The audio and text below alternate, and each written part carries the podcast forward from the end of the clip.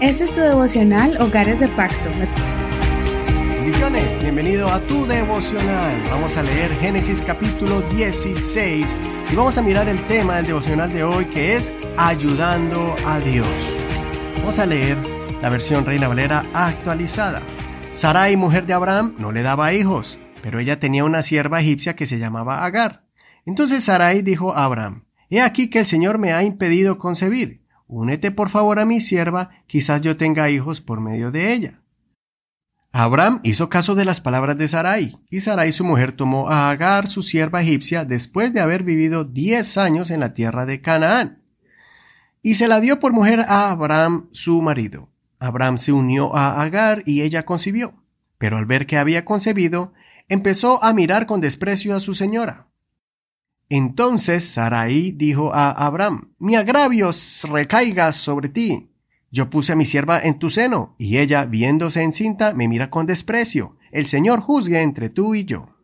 Abraham respondió a Sarai, He aquí tu sierva está en tus manos, haz con ella como te parezca bien. Como Sarai la afligía, ella huyó de su presencia, pero el ángel del Señor la encontró en el desierto junto a un manantial de agua, el manantial que está en el camino de Shur, y le dijo, Agar, Sierva de Sarai, ¿de dónde vienes y a dónde vas? Ella respondió, Huyo de la presencia de Sarai, mi señora. El ángel del Señor le dijo, Vuelve a tu señora y sométete a su autoridad. Le dijo también el ángel del Señor, Multiplicaré tanto tus descendientes que no podrán ser contados a causa de su gran número. Le dijo además el ángel del Señor, He aquí que has concebido y darás a luz un hijo, y llamarás su nombre Ismael, porque el Señor ha escuchado tu aflicción. Él será como un asno montés, un hombre cuya mano estará contra todos, y las manos de todos estarán contra él. Y habitará frente a todos sus hermanos.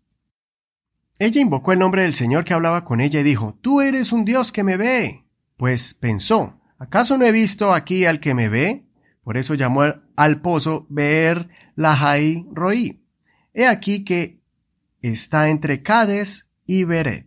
Agar dio a luz un hijo a Abraham, y Abraham llamó el nombre de su hijo que le dio Agar Ismael. Abraham tenía ochenta y seis años cuando Agar le dio a luz a Ismael. Hasta aquí la lectura de hoy. Hay un dicho, ayúdate que yo te ayudaré. Y hasta cierto punto tenemos que tomar acción y no quedarnos manicruzados, esperando la bendición de Dios cuando debemos movernos en fe. En este caso, Saraí quiso ayudarle a Dios a cumplir su promesa. Este es un ejemplo de que a Dios no debemos ayudarle a realizar un milagro cuando Él ha sido específico en algo. Dios le dijo a Abraham y a Sarai que tendrían un hijo de ellos dos. Sin embargo, Sarai asumió que Dios le daría un hijo, pero por medio de los medios tradicionales. Cuando la señora de la casa no podía tener hijos, entonces utilizaban el vientre de su criada y legalmente el niño sería de la señora de la casa.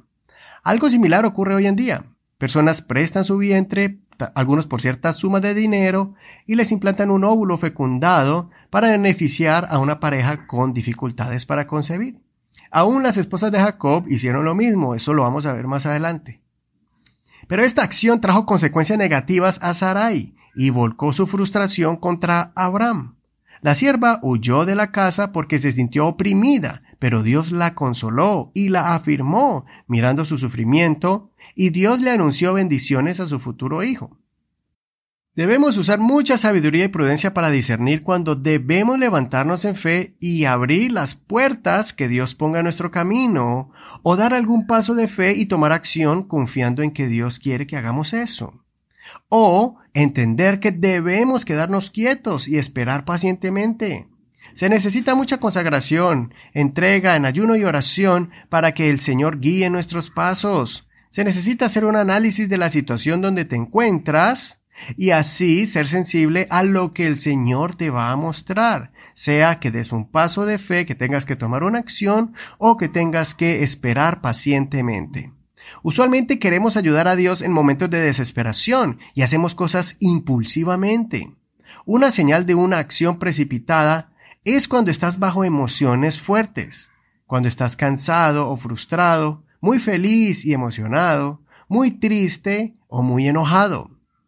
En el momento que experimentes alguna de estas emociones, debes hacer una pausa para entrar a la presencia de Dios y dile, pregúntale qué camino debes seguir. Él te dará de su paz indescriptible, ampliará tu mente y te guiará a donde Dios quiere bendecirte y te va a indicar si es necesario seguir esperando pacientemente o tienes que dar el paso de fe. Así que espero que esta enseñanza te ayude a tomar las mejores decisiones para ti y tu familia y que no intentes, entre comillas, ayudar a Dios cuando Él no te lo ha pedido, como lo hizo Sarai en esta ocasión. Escudriñemos. Usa el método visualízalo y ve con tu imaginación a ese momento donde Sarai pensó que esa era una buena idea y después trata de sentir lo que ella sintió al ver que su idea no salió como ella pensó que saldría. También visualiza el menosprecio que sintió Agar de parte de su señora Sarai y también lo que sintió después de haber tenido un encuentro con el mismo Dios. Soy tu hermano y amigo Eduardo Rodríguez. Que el Señor Jesús escuche tu oración y te dirija. Dirija tus pasos para que tomes las mejores decisiones para ti y tu familia. Gracias por compartir este devocional, Hogares de Pacto. Recuerda que estamos en Facebook, Hogares de Pacto Devocional. Ahí nos puedes encontrar, puedes escribirnos algún comentario en privado o en público de cómo este devocional ha sido bendición para ti. Y no olvides que también puedes compartirlo con tus amigos en esta plataforma para enviarles las notas de este programa y también el link, el enlace directo a nuestro podcast en la internet. El Señor te bendiga en este hermoso día.